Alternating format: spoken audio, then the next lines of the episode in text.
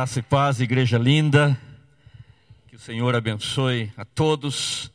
Continue a nos abençoar nesse tempo tão agradável em que a presença dele se faz tão real aqui, que faz tanta diferença na nossa vida. Tenho sido tão abençoado, queridos irmãos, nessas horas que o Senhor tem me dado como presente de poder conhecer os irmãos, muitos abraços, muitos sorrisos, muitas, muito contato que tem feito tão bem para o meu coração.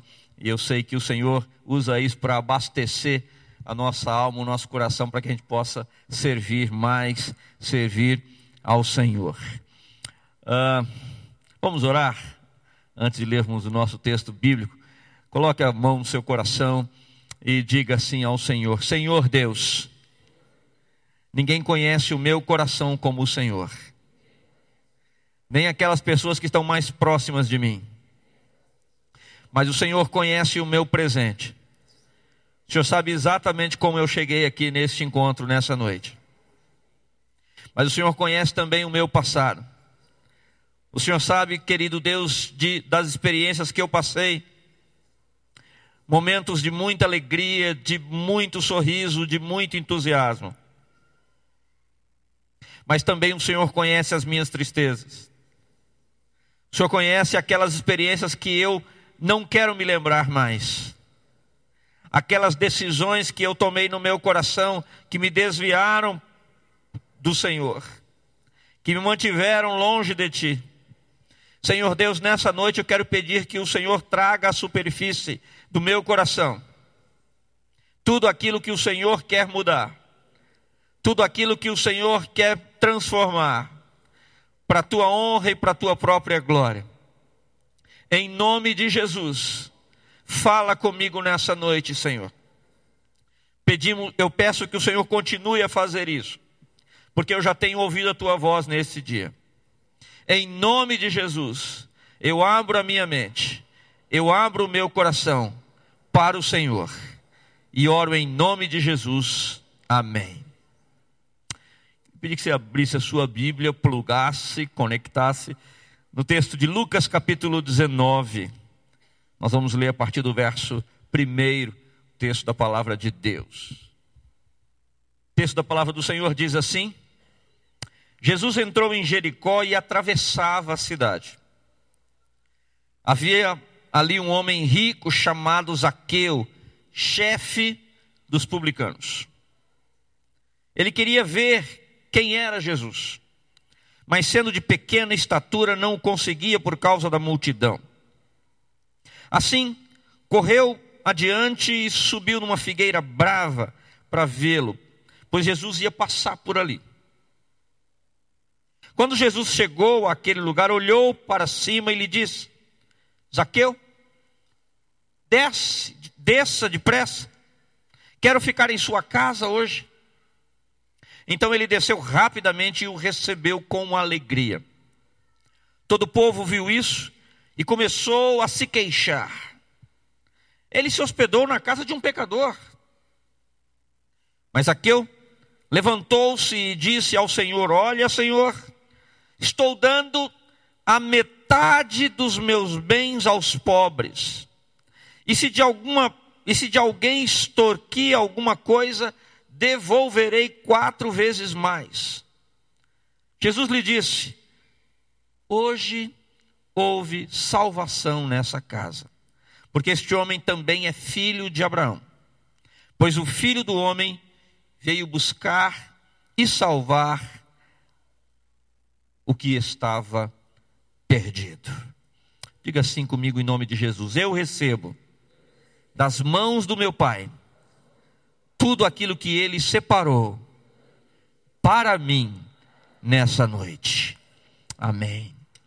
Talvez nós pudéssemos contar essa história começando com aquelas frases que as nossas professoras na infância tantas vezes iniciaram as suas historinhas, dizendo: Era uma vez, era uma vez. A minha irmã, inclusive, que cuida das crianças lá na igreja de Genópolis, Certa vez, conversando com meu filho maior, na época ele tinha um ano e meio, dois anos, disse: Muito bem, é, Vitor, é, vamos lá, vamos lembrar a historinha. o homem pequenininho que queria ver Jesus chamava Zá, Zá, Zá. Ele falou Zacarias, que é o nome do meu pai, né? Que também não é tão alto assim, né? mas não era, era Zaqueu. Mas dá, daria tranquilamente para a gente começar essa história dizendo: era uma vez um homem que queria muito crescer na sua, talvez na sua infância, quem sabe na sua adolescência. Eu fico imaginando que talvez Zaqueu fizesse junto com os seus pais aquele risquinho na parede para saber é, qual que era a altura dele, se ele já estava maiorzinho ou não. Fico imaginando, é possível, porque o texto diz que ele tinha pequena estatura, quem sabe, claro que aqui a gente dá asas à imaginação, mas quem sabe Zaqueu viu todo aquele pessoal da idade dele, da classe dele, possivelmente chegando perto e, e até mesmo ultrapassando, e ele foi ficando para trás. Não duvido que Zaqueu tenha ouvido algum tipo de é, é, apelido ah, naquela época, lá há tanto tempo, não, não tinha ainda a expressão bullying, mas o bullying já existia, né?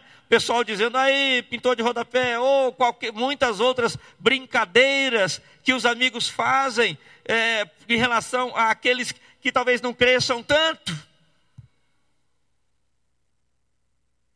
E eu até posso imaginar também como no coração de Zaqueu.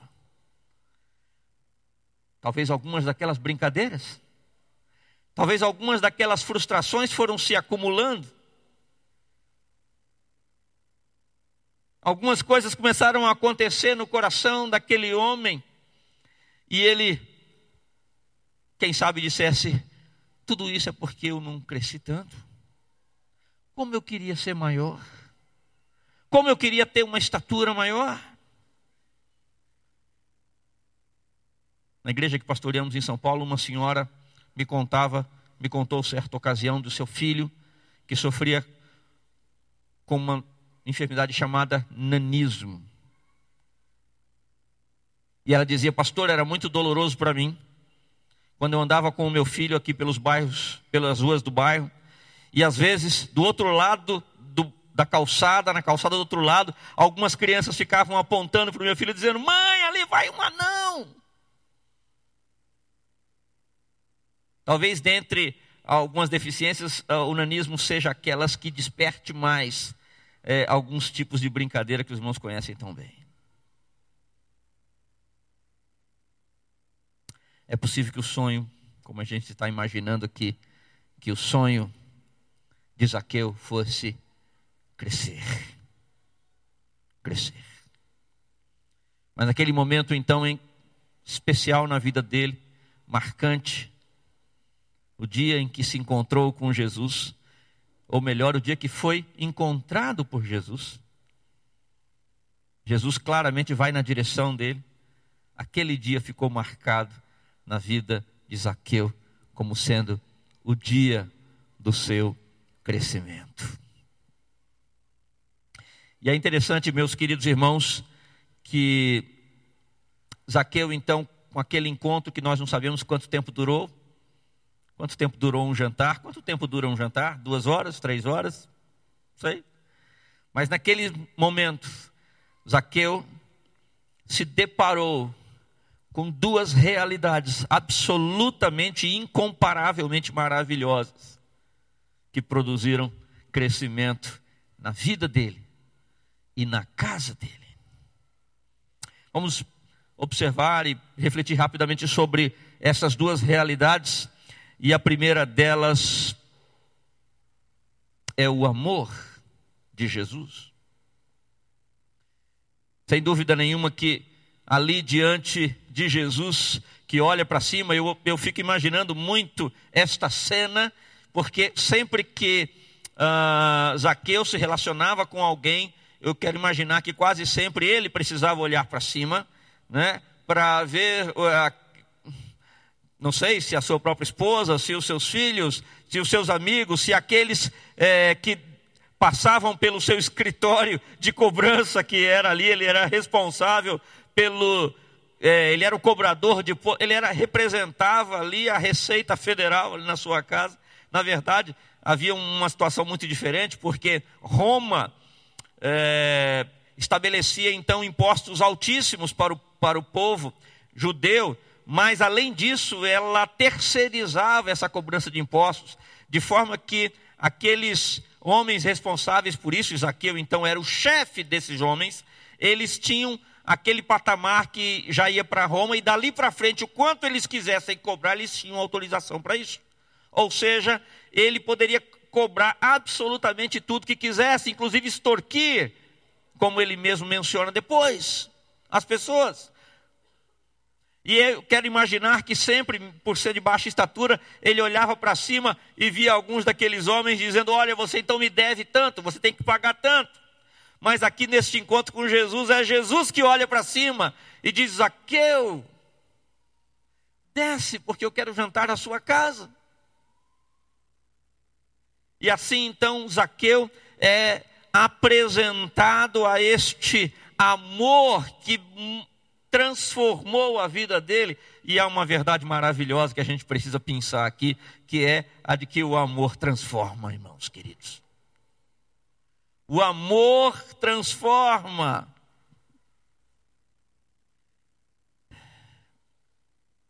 Deixa eu dizer uma coisa para você: o primeiro idioma, o primeiro idioma do nosso coração é o afeto, sabia disso? É o amor. Eu me lembro, certa ocasião, nós estávamos iniciando a nossa igreja lá em Genópolis e o nosso primeiro tesoureiro, conhecido aqui por um casal que eu não sei onde é que eles estão, o Ronaldo e a Jussara, ali, estão ali, né? Ronaldo e Jussara. E o, o nosso querido Jean-Claude né? Lefuel, hoje já na glória. Ele então foi o nosso primeiro tesoureiro. Em uma ocasião, ele saiu de casa e logo na segunda-feira, bem cedinho, ele me ligou e ele estava falando, eu estava, coloquei no vivo a voz, eu estava indo levar minha esposa no trabalho, e ele começou a falar algumas coisas, Kleber, e, e ele disse três ou quatro frases, eu disse, Jean, Jean, Jean, Jean, pera um pouquinho só, eu não estou entendendo nada que você está falando. E ele disse, ah, desculpa, estou falando em francês.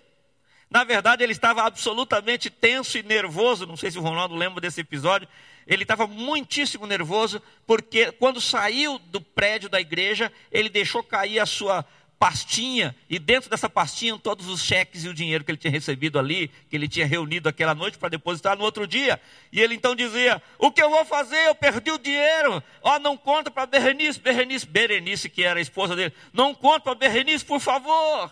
E depois, quando eu me encontrei com ele, falou: Você vai me prometer que nunca vai contar para Berenice, né? E eu só contei depois que ele faleceu. E ela deu muita risada depois daquele episódio. Mas é interessante porque em situações de tensão, não sei se a Greta aqui pode confirmar isso, mas em momentos de tensão, de estresse, nós geralmente buscamos a nossa língua materna. Falamos aquilo que vem na nossa mente, tem que dar um grito, fazer qualquer coisa. Vai, nós vamos buscar aquilo que está mais elementar, que está na base da nossa vida. E nós podemos dizer que na base do nosso coração, aquilo que está mais entranhado, nós temos ali a linguagem do amor.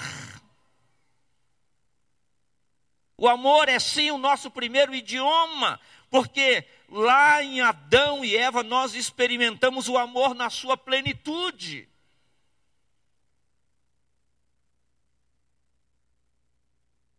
E quando Zaqueu se encontrou com Jesus, que Jesus olhou para ele, como eu queria congelar esse, esse olhar, se fosse hoje, e ver aquela maneira terna com a qual Jesus amou Zaqueu.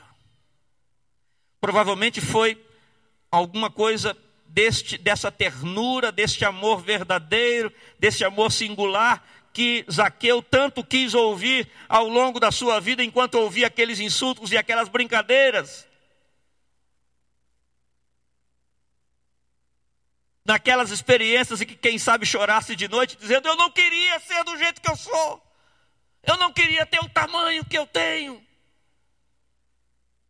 Talvez ele quisesse apenas esse acolhimento, esse amor, esta densidade afetiva que ele encontrou naquele momento em que Jesus olhou para ele, e não apenas, não apenas isso, mas Jesus disse: Zaqueu, reconhecendo o seu valor, porque inclusive o chamou pelo nome, como quem diz: Eu conheço você de muito tempo. Você não sabe quem eu sou, eu sou Deus da sua vida, mas você não sabe quem eu sou. Mas eu sei quem é você. Eu já vi você chorando, eu já vi você sorrindo, eu vi o dia que você nasceu, eu sei quem é você. Zaqueu, desce, porque eu quero ter um tempo com você nessa noite. Certamente Zaqueu se sentiu ali amado. E é preciso que nós nos lembremos que não há no mundo dos homens nenhuma força maior que a força do amor. Absolutamente nenhuma. Absolutamente nenhuma é maior do que ela. E o que nós precisamos compreender é que este amor transforma o nosso coração. Primeiramente, quando ele expulsa o medo que insiste em se alojar no nosso coração, na nossa alma, mesmo que ele não tenha sido convidado para ele, para estar ali. E somente o amor é capaz de fazer isso. Primeiro, o evangelista João, discípulo João, chamado o apóstolo do amor. Eu gosto muito da teologia joanina, exatamente por causa desse enfoque. Uh, essa semana meu filho perguntou, pai, quais são os personagens bíblicos que você mais gosta? Eu falei, filho, um deles, para mim, é João, porque ele fala muito do amor de Deus e ele tem uma relação com Jesus muito especial. Ele sempre que se refere a si mesmo, João diz: aquele discípulo a quem Jesus amava. Ou seja, ele se reconhece como aquela pessoa amada por Jesus e como isso faz diferença na nossa vida quando somos capazes de ter este reconhecimento. E que certamente foi isso que aconteceu também na vida de Zaqueu. E o próprio João, então, na sua primeira carta, capítulo 4, verso 18, diz que o amor, ele poderoso como é, e somente ele pode fazer isso, é capaz de expulsar o medo. Lança fora o medo. É aquele aquele aquela força que chega e diz: "Bom, medo, vai, vai, vai, vamos sair, vamos sair daqui, aqui não é o seu lugar. Vamos lá, vamos lá, vamos lá." na nossa vida.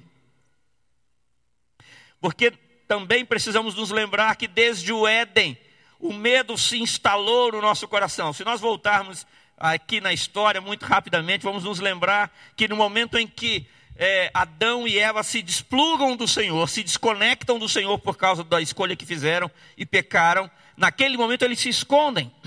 Então, quando eles ouvem os passos de Deus, e que Deus chama por Adão e diz: Adão, onde você está? Ele estava escondido ali atrás de uma moita. Ele diz: Senhor, eu estou aqui atrás da moita, que tal, porque ouvi teus passos no jardim e tive medo. Temos então ali, naquele exato momento, o registro da, do, da inauguração, digamos assim, da estreia do medo no coração humano.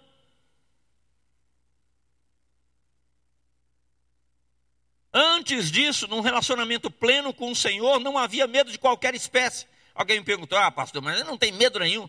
Claro, claro que brincando lá, Adão e Eva no jardim, eles não pulavam do penhasco. E não faziam isso não porque não tinham medo, mas porque eram prudentes. Não havia medo, havia uma segurança plena, resultado de uma intimidade completa que tinham com o Senhor, com o Pai, com o Criador. Mas naquele momento, então, que o pecado se instala no coração humano, junto com ele vem a reboque o medo. E o medo, desde então, transtorna o coração humano. Eu, quando penso no medo, eu imagino aqui na minha cabeça que há três gavetinhas para eles para o medo. Três gavetinhas você não coloca na sua casa, tem aquela gavetinha só de meia, aquela outra gavetinha de não sei o que. Você usa isso aqui também como uma imagem para identificar onde estão os medos na nossa vida. Um deles é o medo de falhar. Ah, como o medo da falha é terrível. Aliás, um medo bem masculino, quem sabe um dia pudéssemos explorar um pouco isso. Não só, os, tanto homens quanto mulheres têm esse medo, mas é um que costuma perseguir muito mais os homens. Um outro medo é o medo da rejeição. A gente pode até dizer que também tem uma pitada a mais aí é, de tendência para as mulheres. E um outro medo é o medo do desconhecido. Medo daquilo que está por acontecer, que nós não sabemos. E o fato é que o medo, ele deforma nossa capacidade de viver e de conviver. O medo produz deformidades na maneira como nós vamos encarar a vida, como nós encaramos a vida. Se nós pensarmos no próprio Zaqueu, nós vamos nos lembrar, ou talvez partindo, claro, de uma suposição, de que, quem sabe, o medo de ser, de continuamente rejeitado, quem sabe de falhar como pessoa, afinal de contas, é possível que ele fosse aí alvo de zombarias, aqueles medos todos é, transformaram Zaqueu em uma pessoa tão desumana, tão, tão, tão cruel em tantas vezes, tão insubmissa, tão difícil de se relacionar. E, e, fazendo isso com as pessoas de fora de casa, não seria diferente também dentro da sua própria casa. Afinal de contas, lá atrás, os nossos avós já diziam que costume de casa leva aonde? A praça.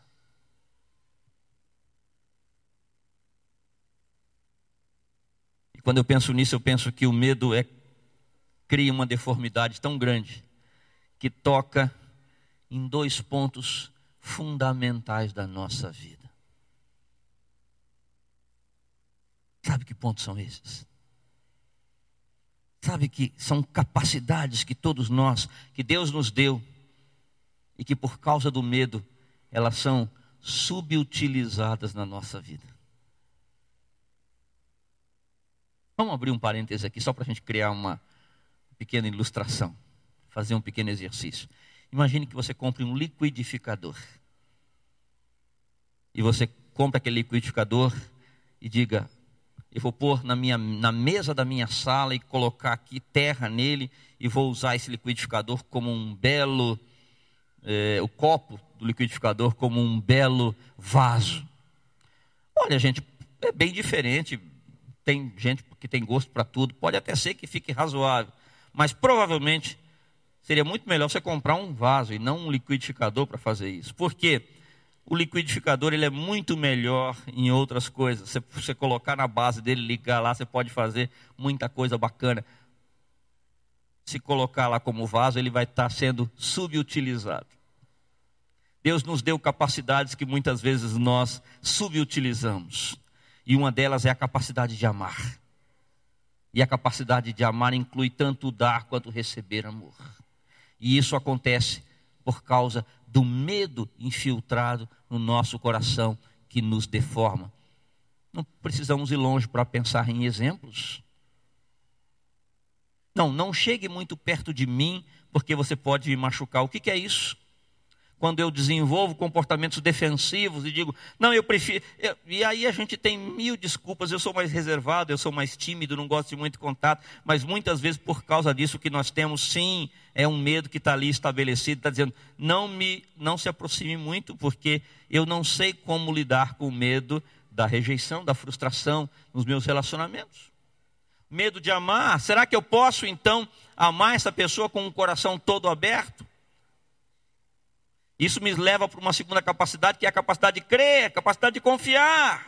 Será que eu posso confiar de fato e depois lá na frente não me decepcionar tremendamente? Porque isso já aconteceu lá na minha história. Capacidades que Deus nos deu e que foram modificadas por causa do medo que se instalou na nossa vida.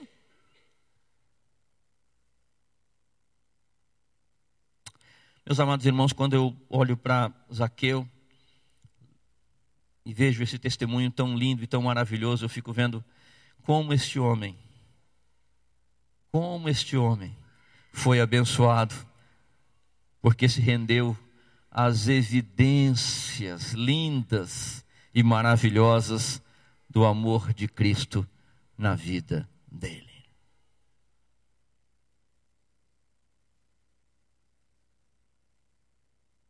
Volto ao olhar de Jesus. Fico pensando que aquele olhar de Jesus para Zaqueu e tudo o que aconteceu dali para frente naqueles, naquelas horas em que eles se encontraram deu para Zaqueu toda aquela segurança de amor que provavelmente ele tanto buscou durante toda a sua vida.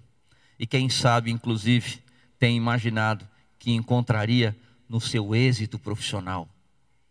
Quem sabe Zaqueu tem imaginado que se eu me tornar um homem rico e eu parar com aquela super caminhonete na porta da casa dos meus amigos, aí sim eu vou ser respeitado. Aí sim eles vão me dar valor. Aí sim eles vão me reconhecer como pessoa. Aí sim eles me respeitarão. Mas nada disso se tornou mais necessário no momento em que ele conheceu o amor de Jesus verdadeiro. Eu fico pensando nesse nosso Deus que se relaciona conosco de uma maneira tão pessoal, tão maravilhosa. Jesus chamou Zaqueu pelo nome. Jesus foi à casa de Zaqueu. Jesus deu muitas demonstrações ali, mesmo silenciosas, porque não, não, o texto não nos diz que Jesus tenha dado um sermão em Zaqueu, dizer, pô rapaz, você é um cara terrível, hein? Pensa que eu não sei não, que você fica, que você faz o que você faz lá na sua coletoria, e nada disso. Jesus amou Zaqueu, e estas evidências foram suficientes para que ele se rendesse. Mas eu penso, irmãos queridos, nas evidências do amor de Deus na nossa própria vida, na sua vida e na minha. Certamente a lista de demonstrações de amor de Deus por você e por mim não são menores do que a lista de demonstrações de amor de, na vida de Zaqueu.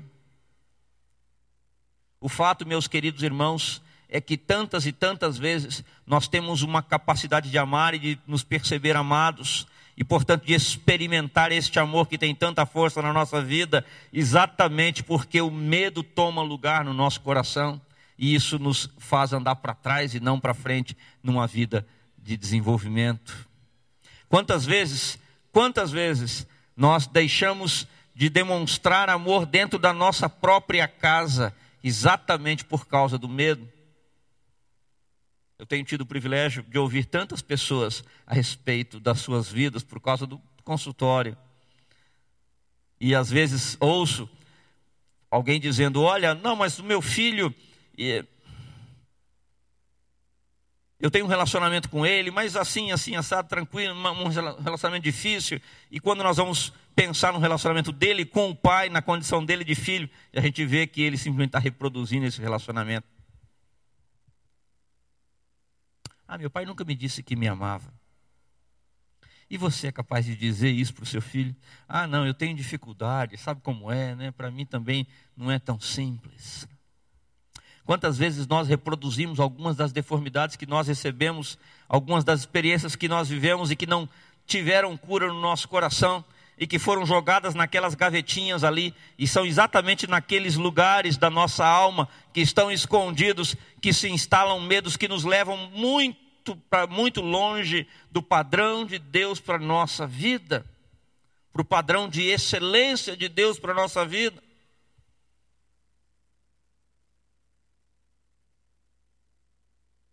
Como o pastor Ricardo certamente já teve experiência, eu tenho tido a oportunidade de estar com pessoas, às vezes, naquelas, naqueles últimos momentos de suspiro de algumas pessoas.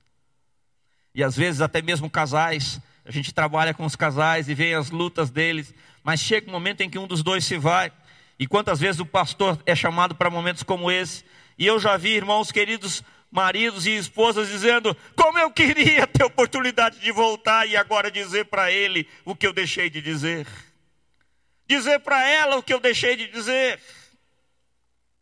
Como eu tenho ouvido às vezes filhos que dizem: Eu deveria ter falado isso para o meu pai e não falei.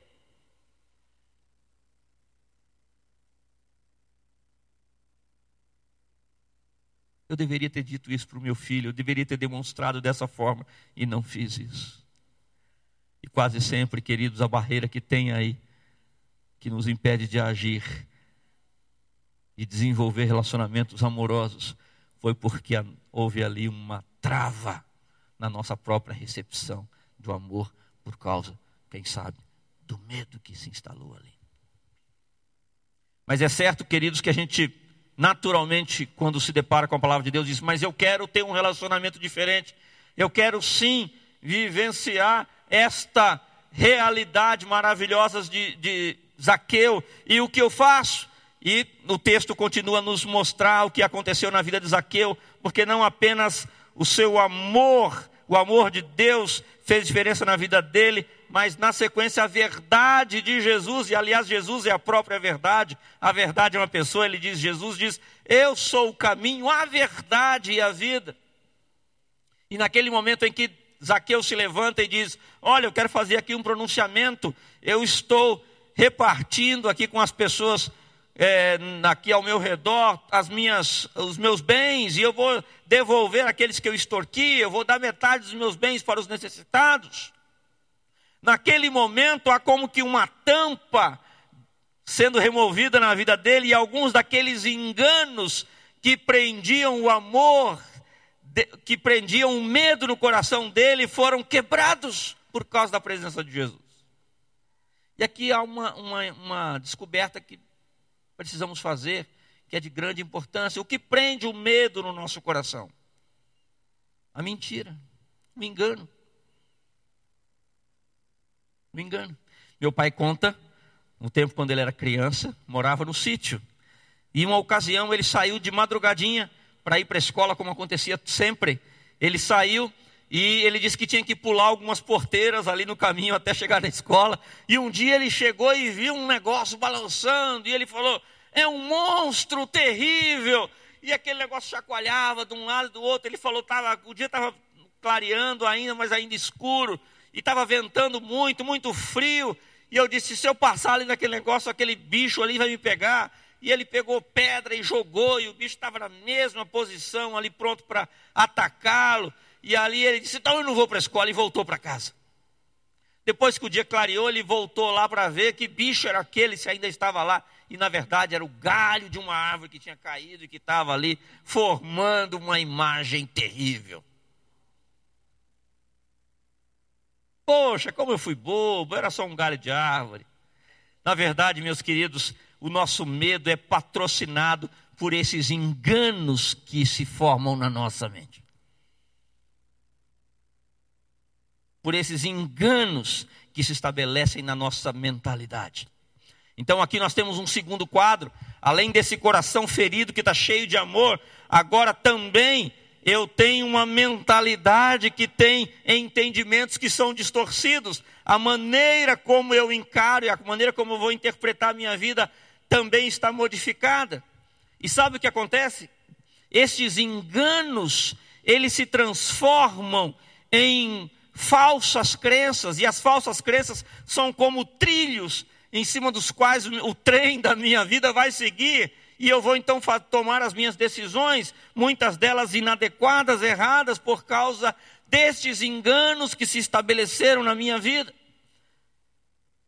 Quem sabe aqui, Zaqueu pudesse pensar: ah, se eu tiver dinheiro, se eu tiver dinheiro, de verdade, essas pessoas finalmente vão me aceitar. Quem sabe me convidarão para as festas. Quem sabe me darão um pouco de respeito. Mentiras, enganos que patrocinavam possivelmente os medos do coração de Zaqueu.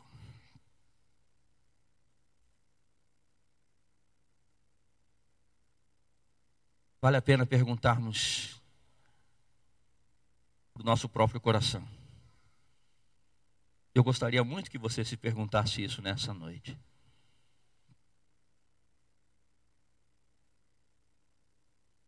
Quais são os medos que eu tenho? Comigo e os levo na minha vida. Deixa eu te dizer uma coisa: o medo tem muita força. É muito fácil nós nos basearmos nele. É muito fácil que nós tomemos decisões na nossa vida por causa do medo. Nós deixemos de fazer muitas coisas por causa do medo. E quando esses medos, então, e aí a nossa segunda pergunta: o que está mantendo esse medo está mantendo esse medo no meu coração? Ainda há pouco nós oramos, pastor ministrou aqui ao nosso coração, orando e pedindo ao Senhor por tantas questões importantes na nossa vida em família. Às vezes a questão da provisão, aquele recurso que está faltando, e quantas vezes lá por trás tem aquele medo que está sendo mantido por uma falsa convicção a respeito de Deus e a meu respeito. Isso acontece é porque comigo.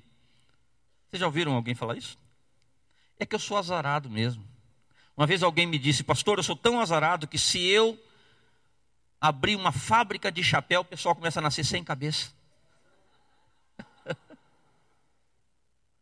Comigo as coisas só dão errado. Eu começo um trabalho, começo uma empresa, o negócio vai para o beleléu. E aí vai porque há por trás uma crença falsa que está patrocinando um medo que o impede de experimentar o amor de Deus e a verdade de Deus na vida dele. Tudo isso caiu por terra com Zaqueu no momento em que ele se encontrou com Jesus. Mas deixa eu caminhar um pouquinho mais para frente e te dizer o seguinte: o medo e a verdade são absolutamente inseparáveis. Eles não podem ser separados. Se você tiver só o medo sem a verdade, o que, que você vai ter? Bajulação. Se você tiver a verdade sem o medo, sem o amor, perdão, se tiver o amor sem a verdade, vai ter só bajulação. Se tiver a verdade sem amor, você vai ter o legalismo. Amor e verdade são absolutamente entrelaçados. E são eles que juntos produzem maturidade.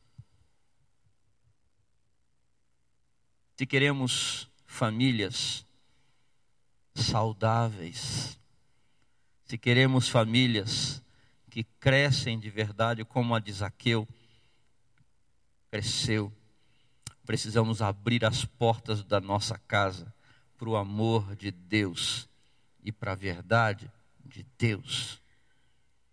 Precisamos abrir as portas da nossa casa para este amor do Senhor que é capaz de me ensinar a aceitar.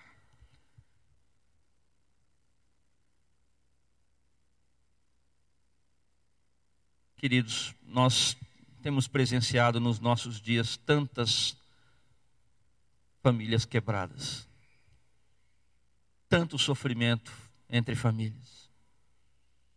E eu não tenho dúvida nenhuma que isso seria diferente se, entre aspas, simplesmente nós aprendêssemos a amar as pessoas da nossa casa do jeito que Jesus nos ama. Nós aprendêssemos a praticar a verdade dentro da nossa casa do jeito que Jesus faz conosco. amor e verdade. Estas são as duas colunas da nossa maturidade. Este é o segredo de uma família que cresce verdadeiramente. Este é o pulo do gato para um relacionamento familiar ajustado. Amor e verdade. O apóstolo Paulo faz uma afirmação muito linda e maravilhosa, não poderia ser diferente porque a própria palavra de Deus, ali em 1 Coríntios 13, quando ele fala é, do amor, ele vai citando ali o amor, e depois no final do capítulo, já no final, ele diz o seguinte: quando eu era criança, sabe, gente, eu agia como criança. Quando eu era menino, eu agia como menino, mas logo que me tornei adulto, eu parei de agir como criança.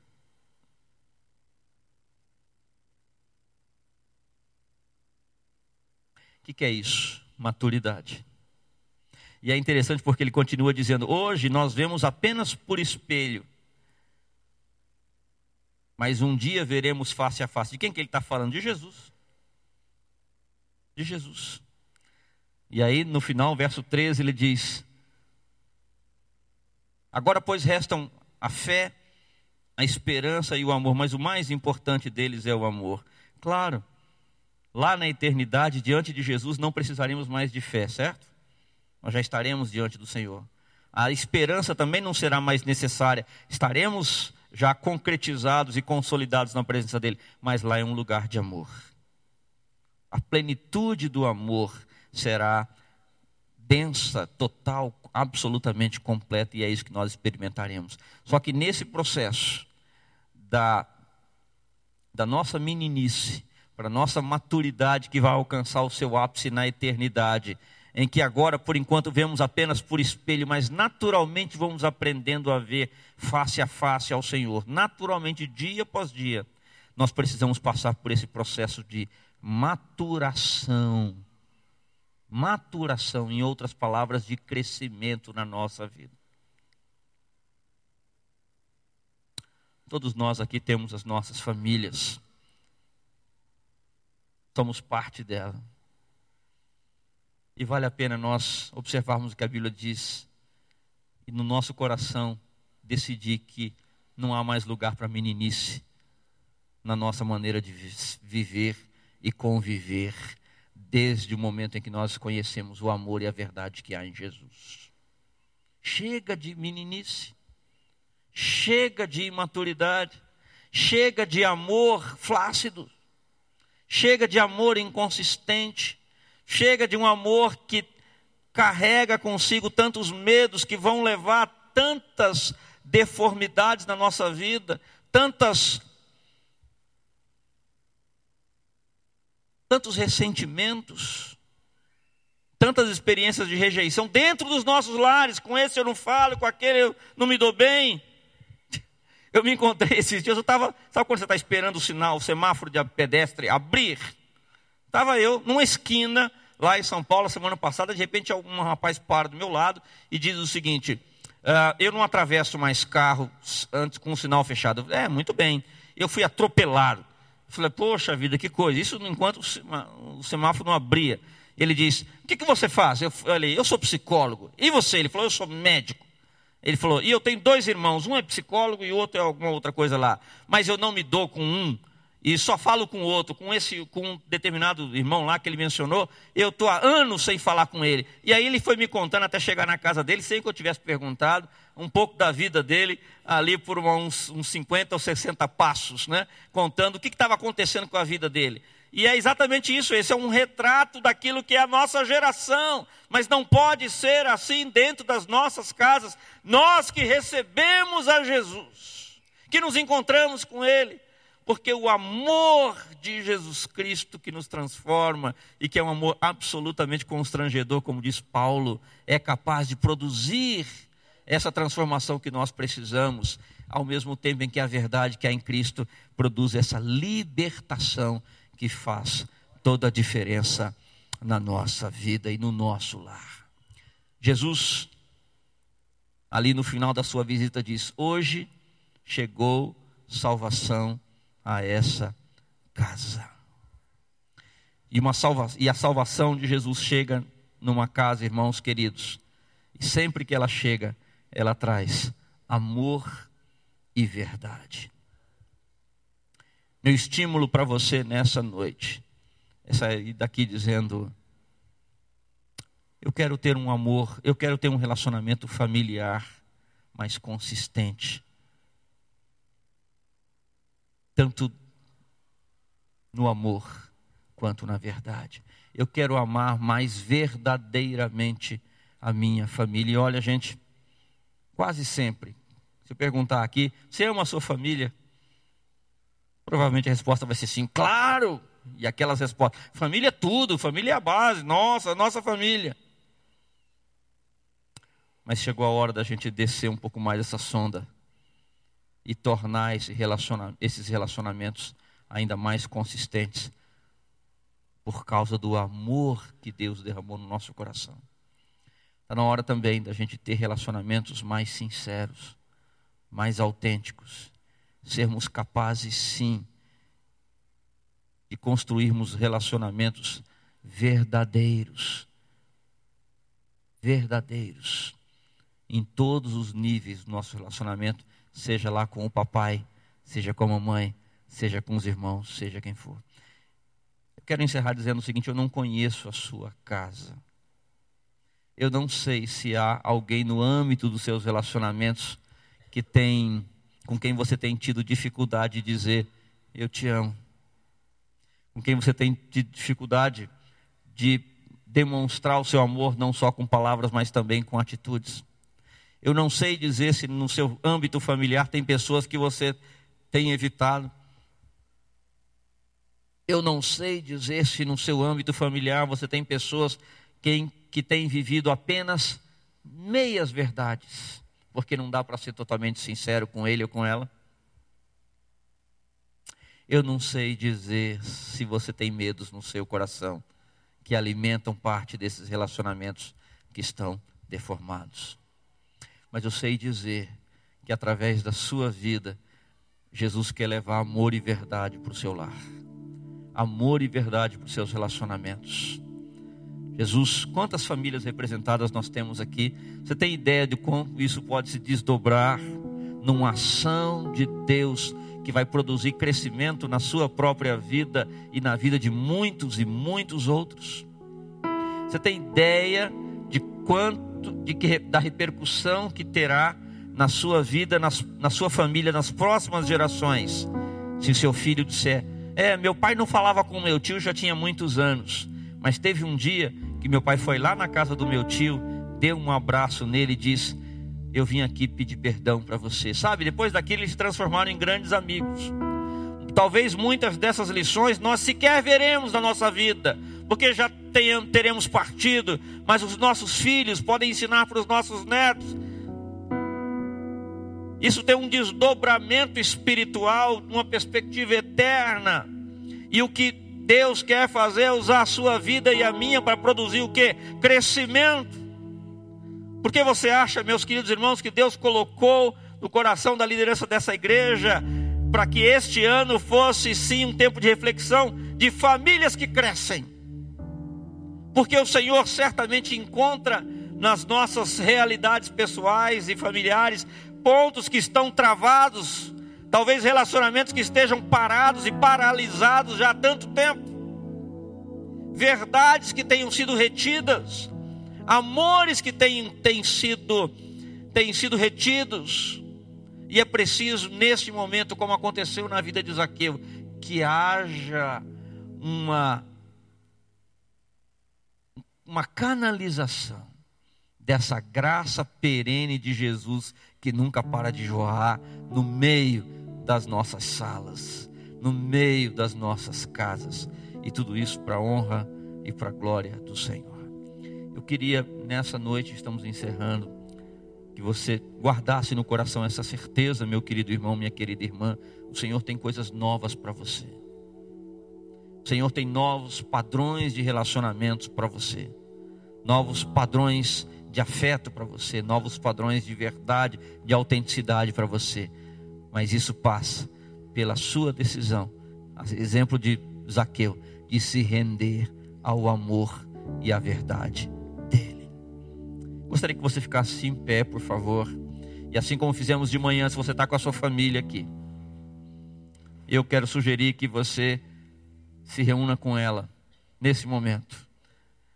E eu quero pedir nesse momento, se temos, se você não está com a sua família, mas tem aqui amigos por perto, faça por favor aí uma rodinha de duas ou três pessoas. E se você está com seus filhos, eu queria que você orasse pelos seus filhos nessa noite.